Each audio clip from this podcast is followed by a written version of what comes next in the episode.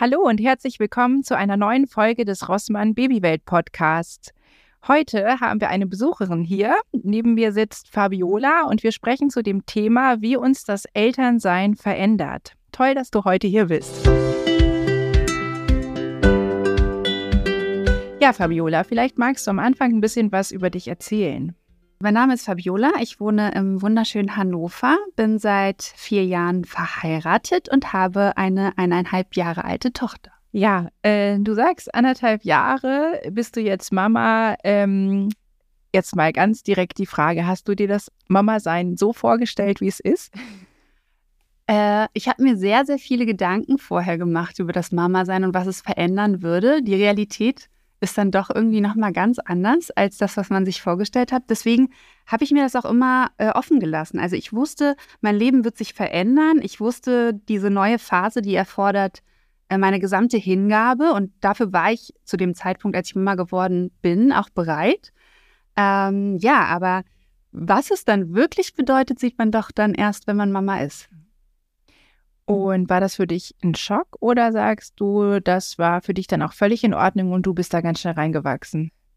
Ähm, es war, lass mich kurz überlegen, weil das ist echt eine Phase, wo so viel passiert. Ja. Ähm, es war kein Schock, weil ich da schon sehr gut äh, drauf vorbereitet äh, bin. Was so ähm, neu ist in der Phase, ist so, wie, wie man ja irgendwie ein ein, ein, eine andere Einstellung zu sich selbst bekommt, zu den Prioritäten, die man so im Leben setzt, zu ähm, ja, so einem, einem Alltag und eben auch, also der Fokus liegt halt komplett auf diesem neuen Wesen und, ähm, und ja, wie es sich entwickelt und das, was man sich als Eltern wünscht für das Kind. Also da prasseln so viele Gedanken, Emotionen und Wünsche plötzlich auf einen ein.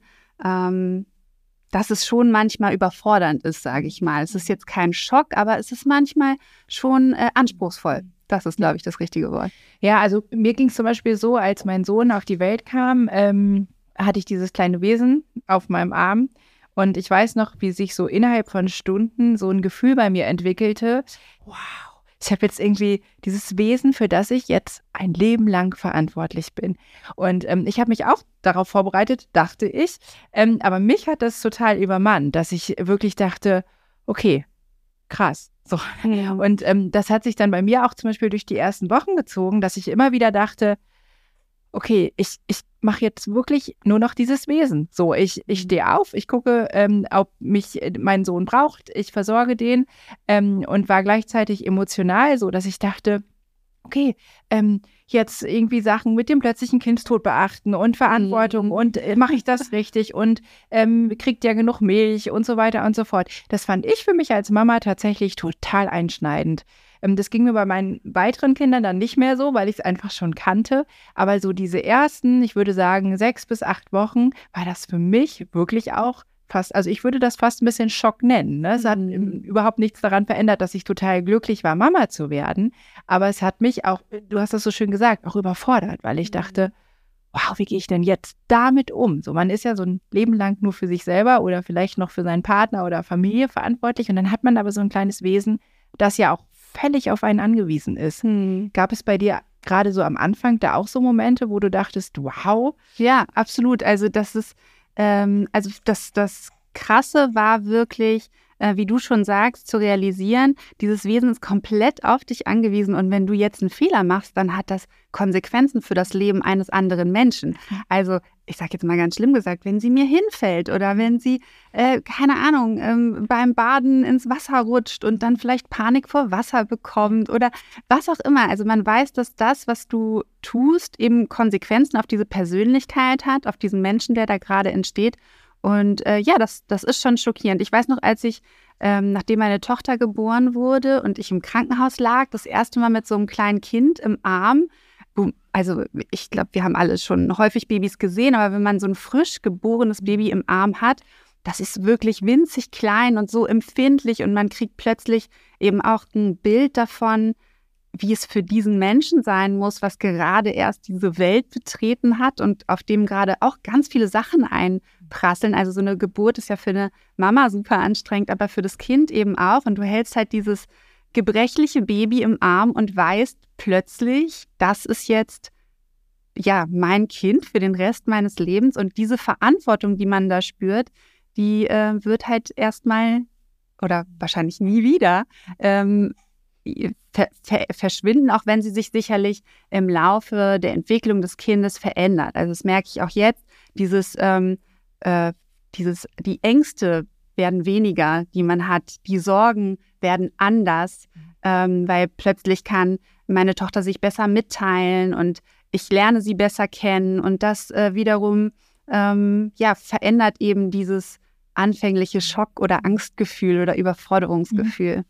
Ja, und ich finde auch, wenn man dann so merkt, also ich kann das ja jetzt tatsächlich schon das dritte Mal sagen, dass das, was man am Anfang gibt, so fruchtet. Ne? Also, dass man merkt, die bauen zum Beispiel ein Urvertrauen auf und ähm, sind total zufrieden, weil man irgendwie dann doch gut dafür sorgt. Wobei man natürlich auch vorsichtig sein muss mit solchen Äußerungen, weil es gibt ja auch die Babys, die einfach Schreibabys sind und mhm. trotzdem werden die super gut versorgt. Ne? Also, ja. das ist jetzt nicht unbedingt ein kausaler Zusammenhang, aber man hat so das Gefühl, ähm, es fruchtet irgendwie dass ich jetzt ganz anders äh, lebe als vorher. Ne? Und das ja. finde ich zum Beispiel total schön, dann, wenn dann auch so die ersten Momente kommen, das wirst du vielleicht mit deiner Tochter auch schon erlebt haben, wo du merkst, die ahmen auch ganz viel nach, was man mhm. ihnen vorlebt. Und dann denkt man, oh Gott, ist das niedlich. Mhm. Ähm, und in den Momenten wird einem ja auch nochmal so bewusst, ich bin wirklich auch Vorbild, ne? Und wie du wirklich schön gesagt hast, man gibt den Charakter, dem Charakter was mit. So, und das finde ich ist auch was, was so die ganze Anstrengung vom Anfang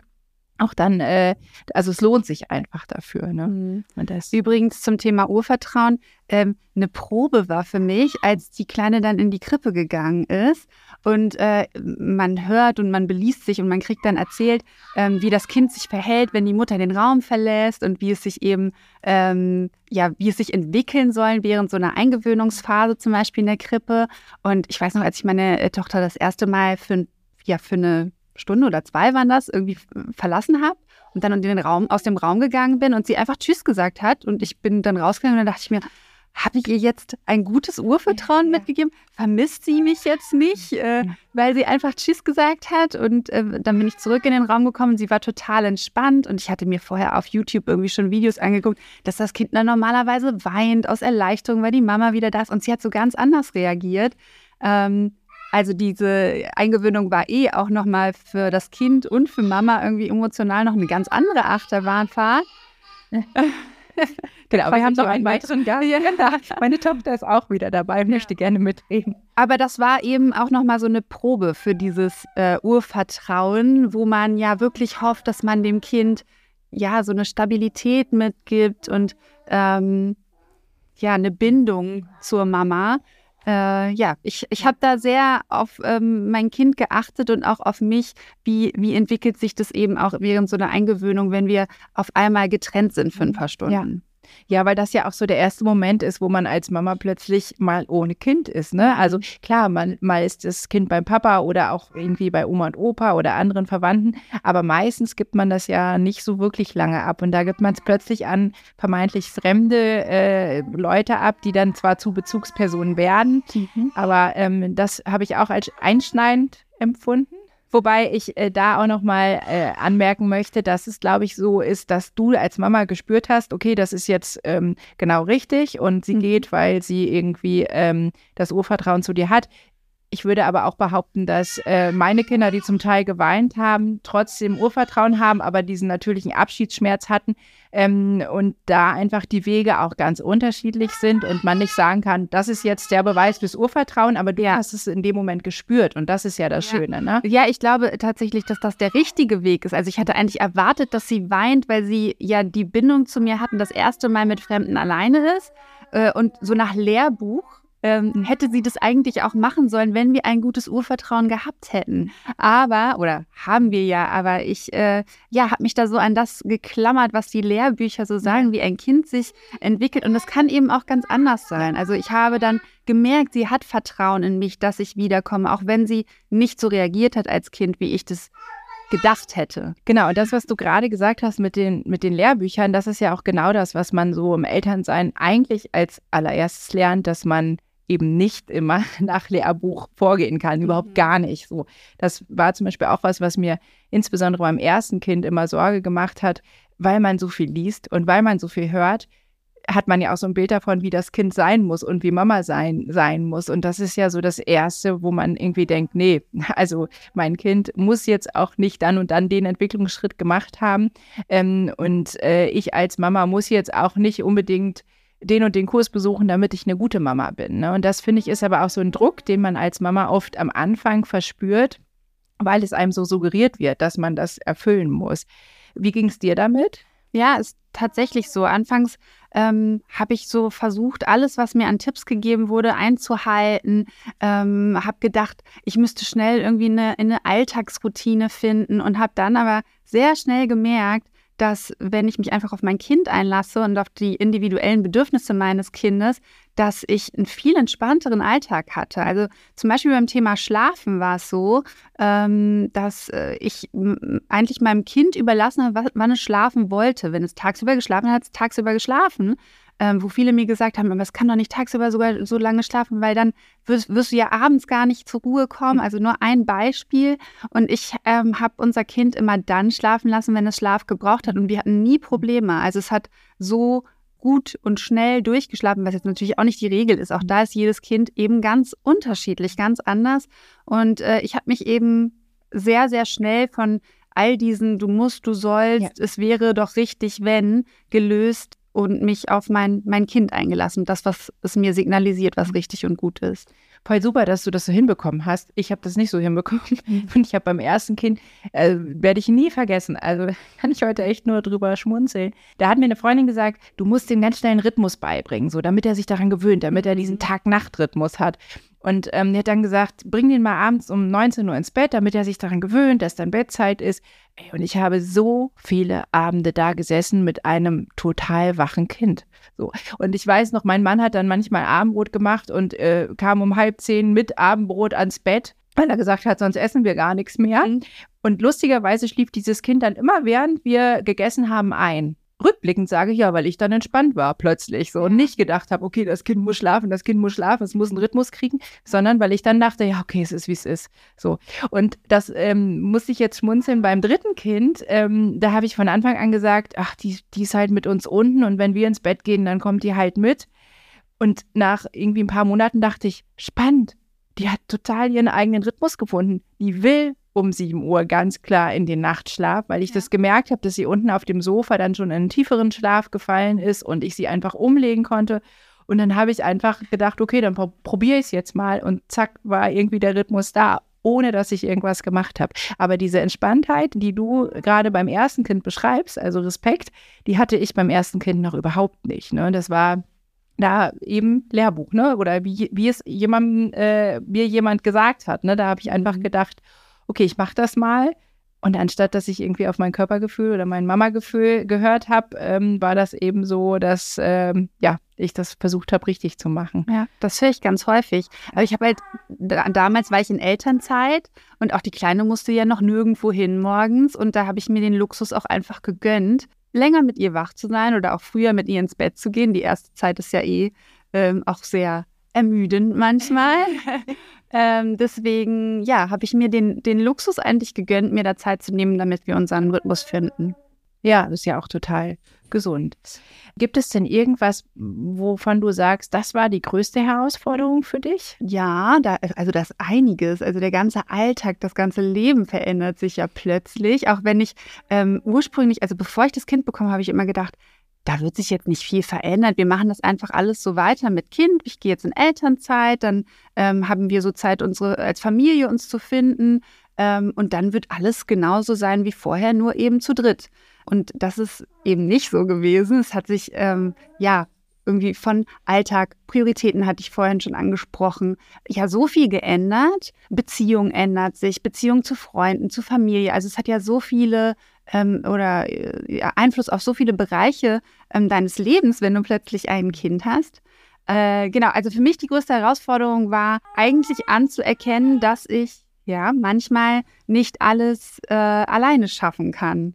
Ähm, also ich, ich war irgendwie vor Kind jemand, der sehr auf sich selbst vertraut hat und immer gesagt hat, ich mache das, ich schaffe das. Und ähm, ich war jetzt niemand, der um Hilfe gebeten hat ähm, oder sich gerne hat helfen lassen. Mm, ich habe aber gemerkt, als ich äh, plötzlich Mama war, dass ich Hilfe brauchte und auch ähm, gerne Hilfe in Anspruch genommen habe, zum Beispiel von Omas oder eben auch von meinem Mann, der mir ähm, auch heute noch ja, stark unter die Arme greift, wenn es zum Beispiel um Haushalt und sowas geht, weil ich einfach anerkennen musste, ich kann nicht alles schaffen und ich muss aber auch nicht alles schaffen. Das war für mich persönlich eigentlich so die größte Erkenntnis für meine Persönlichkeit. Es hat mir einfach, es war befreiend für mich anzuerkennen, dass es okay ist, Hilfe anzunehmen und nach Hilfe zu fragen. Ja. Ja, ich glaube, das ist auch was, was jeder Mama nur gut tut. Ne? Also das ist, finde ich auch, weil, ähm, wie wir auch schon häufiger in diesem Podcast gehört haben, es braucht eigentlich ein Dorf, um ein Kind großzuziehen. Und wenn ich mich ums Kind kümmere, kann ich eigentlich die ganzen Sachen, die drumherum anfallen, nicht auch noch erledigen. So, ne? Und das ist aber auch was, was mich auch am Anfang total beschäftigt hat, weil ich immer dachte, okay, ich will auch eine saubere Wohnung haben und sowas. Und du schaffst es nicht, ne? Also ich jetzt mit drei Kindern sowieso noch mhm. viel weniger. Mhm. Und ähm, das ist aber auch was, was äh, ich auch fand, wo man so Kompromisse lernen muss, ne? Wo man auch sagen muss, okay, ich lasse auch mal fünf gerade sein. Und äh, dann auch eben auf sich selbst stolz zu sein, weil man ja im Grunde genommen von morgens bis abends einen wirklich heftigen Job hat. Ne? Ich gestern mit meinem Mann noch darüber gesprochen, der gesagt hat, Arbeiten ist ja schon anstrengend, aber mit Kindern hast du halt keinen Feierabend, ne? Und das ist, mein Tag beginnt im Moment morgens um kurz vor sechs, weil dann meine Maus wach ist.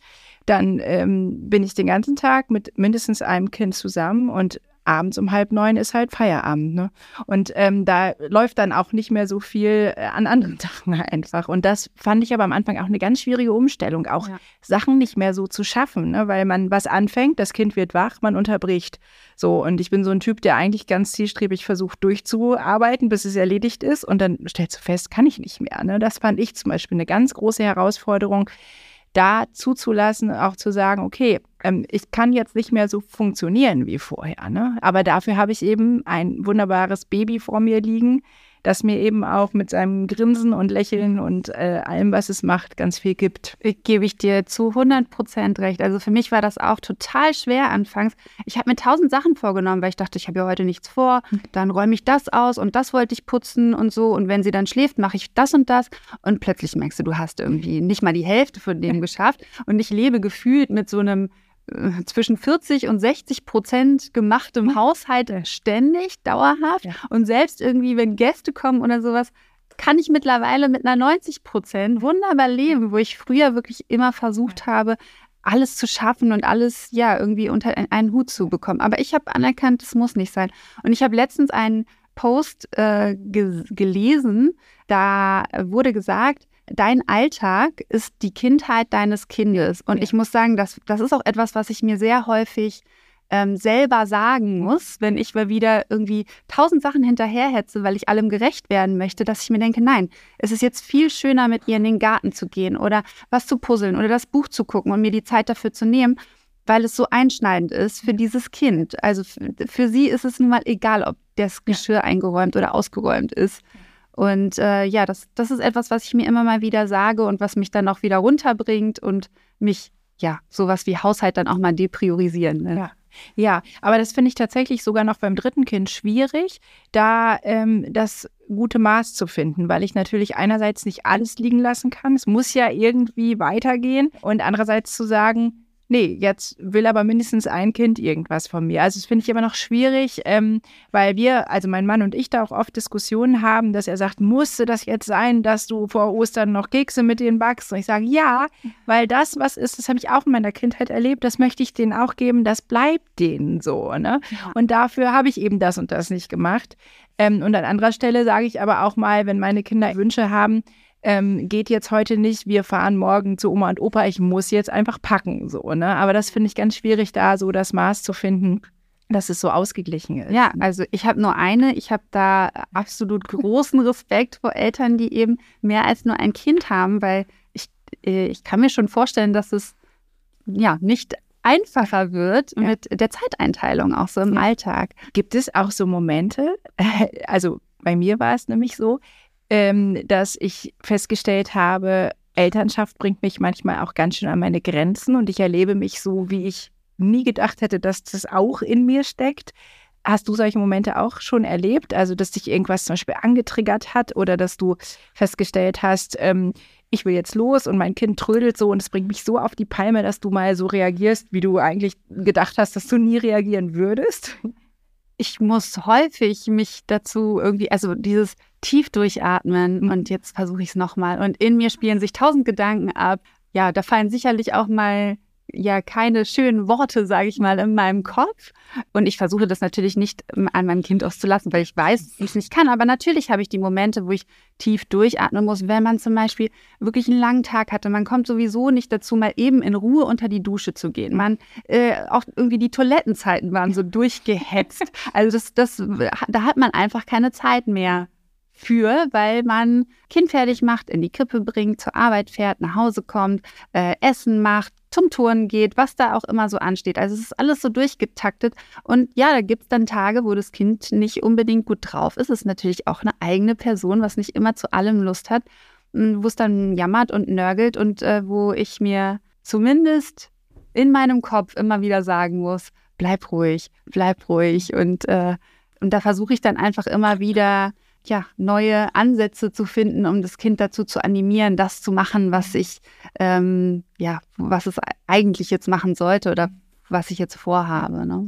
Aber das fand ich nämlich so spannend, äh, dass ich so gemerkt habe, dass Mama sein mich auch total nochmal mit meinem inneren Kind konfrontiert, ne? dass man selber so sich begegnet, wie man sich sonst eigentlich nicht begegnet, weil eben Sachen angetriggert werden, ne? wo man dann plötzlich auch denkt, okay, warum reagiere ich jetzt eigentlich gerade darauf innerlich so wütend, dass ich denke, ne, warum hört er denn jetzt nicht? Und das zu hinterfragen, fand ich zum Beispiel in der Mama-Rolle auch nochmal für mich so gewinnbringend, ähm, auch manchmal schmerzhaft, weil man denkt, ja, Wahnsinn, äh, ich kann das jetzt gerade nicht haben, weil ich das anders erlebt habe und auch gerne so gehabt hätte zum Beispiel.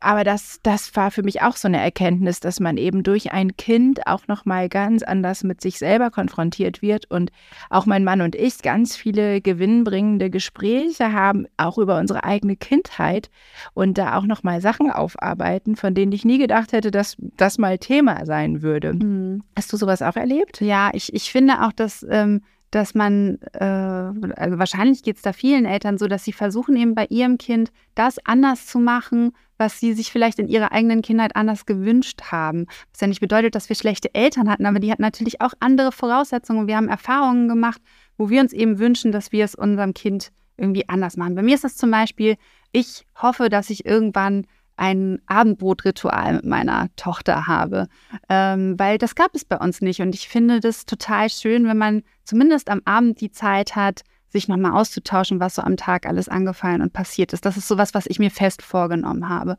Meine Tochter hat heute schon ein eigenes Zimmer mit so viel Spielzeug. Ich hatte mein eigenes Zimmer mit 14, 15 und ich bin total stolz, wenn ich da reinlaufe, weil ich mir denke, du hast so viel, was ich ja nicht haben konnte, was jetzt nicht schlimm ist, aber ähm, ja, wo ich einfach stolz bin, dass sie das alles haben kann. Wir sind gerade in ein Häuschen gezogen mit Garten. Auch das ist so ein ähm, das äh, hatten wir nicht. Wir sind in einer Wohnung aufgewachsen.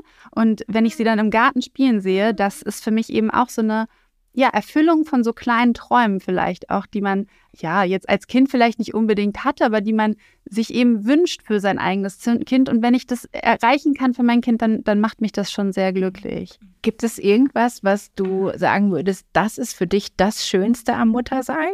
Äh, die, diese gesamte Erfahrung zu machen, ähm, für ein anderes Wesen da zu sein, für einen anderen Menschen da zu sein, die den Grundstein zu bereiten, dass es sich gut entwickeln kann. Ja, ein Kind entwickeln zu sehen, also zu, zu ihre ersten Worte zu hören. Und am Anfang sind das ja noch ganz kleine Meilensteine, Köpfchen heben, das erste Gebrabbel, das erste Lachen. Für andere sind das so normale Dinge, die, die zu einer Entwicklung dazugehört für mich als Mama ist das natürlich immer eine absolute, ein absoluter Meilenstein, den man da erreicht und eine totale Freude zu sehen, wenn diese Dinge erreicht werden. Die ersten Schritte, ja, da ist halt so viel, was, was ähm, erfüllend ist und, und ähm, mich so glücklich macht. Ja, also ich finde das auch so spannend und gerade das, was ich vorhin auch schon mal gesagt habe, wenn du merkst, du gibst ihnen etwas mit, weil du ihnen etwas vorlebst, was sie dann auch mit anderen Menschen so weitermachen. Also Ein Beispiel, ähm, wenn sich jemand verletzt, wird gefragt, wie geht es dir, äh, was tut dir weh, was kann ich machen, dass es dir besser geht, brauchst du ein Pflaster? Und dann äh, habe ich mal erlebt, dass mein Sohn, der war noch so klein, als ich mich verletzt habe, ankam und genau das auch alles mit mir gemacht hat. Und ich dachte, oh Gott, ist das berührend mhm. irgendwie. Oder ich gehe mit meinen Einkaufen und ähm, stelle an der Kasse fest, dass ich was vergessen habe und sage zu meinen, meinen Großen mittlerweile, ähm, könnt ihr ein bisschen den Wagen weiterschieben, ich flitze noch mal schnell. Und ich komme wieder und sie haben alles ausgeräumt und äh, sind schon wieder am Einräumen. Und ich denke, okay, die sind jetzt irgendwie sechs und drei und sie machen das, mhm. weil sie das oft miterlebt haben, weil sie mir helfen wollen. In solchen Momenten denke ich, okay, ich kann irgendwie nicht alles falsch gemacht haben. Und das finde ich ist so schön am Muttersein, dass man merkt, man, man prägt da wirklich kleine Menschlein durch die Art, wie man mit ihnen umgeht. Ne? Und das ist halt, finde ich, die, die ganzen Umstellungen, die man sonst zu bewältigen hat, werden dadurch getragen. So, ne? Und auch wenn man das am Anfang vielleicht nicht so sieht und man am Anfang oft erschöpft und müde ist und denkt, okay, das habe ich mir ganz anders vorgestellt, kann man an der Stelle nur sagen, verliert nicht die Hoffnung, es wird auch besser. Ne? Ja. Man wird irgendwann die Früchte dieser Arbeit tragen. Total. Und das Gefühl, was man hat, ähm, also wie du schon sagst, die ja, wenn sie neue Dinge lernen und man sie eben so beobachtet, wie sie eigene Dinge, also das, was man ihnen vorlebt, eben aufnehmen und nachmacht, das ist einfach so eine so eine reine Liebe, weil wir machen ja auch nicht immer alles richtig. Und äh, sie sind uns halt überhaupt nicht nachtragend, auch wenn wir mal einen schlechten Tag haben, auch wenn wir nach, äh, wenn wir irgendwie mal ungeduldig sind. Ja, das ist einfach ähm, schön zu, zu sehen, dass es ähm, so eine bedingungslose Liebe gibt zwischen mir und meinem Kind und dass sie mich genauso bedingungslos zurückliebt, wie ich sie. Ja. Genauso wie es sein soll. Ne? Also das klingt äh, traumhaft. Ja, vielen Dank, Fabiola, dass du heute unser Gast gewesen bist ähm, und mit mir über die ganzen Veränderungen, die das Elternsein so mit sich bringt, äh, gesprochen hast. Da haben wir viel Spannendes erfahren. Ja, wir hoffen, dass euch diese Folge des Rossmann Babywelt Podcasts auch gefallen hat. Und falls ihr das noch nicht getan habt, dann abonniert doch auch gerne unseren Podcast, denn dann bekommt ihr immer mit, sobald neue Folgen online sind. Macht's gut und bis bald. Tschüss. Tschüss.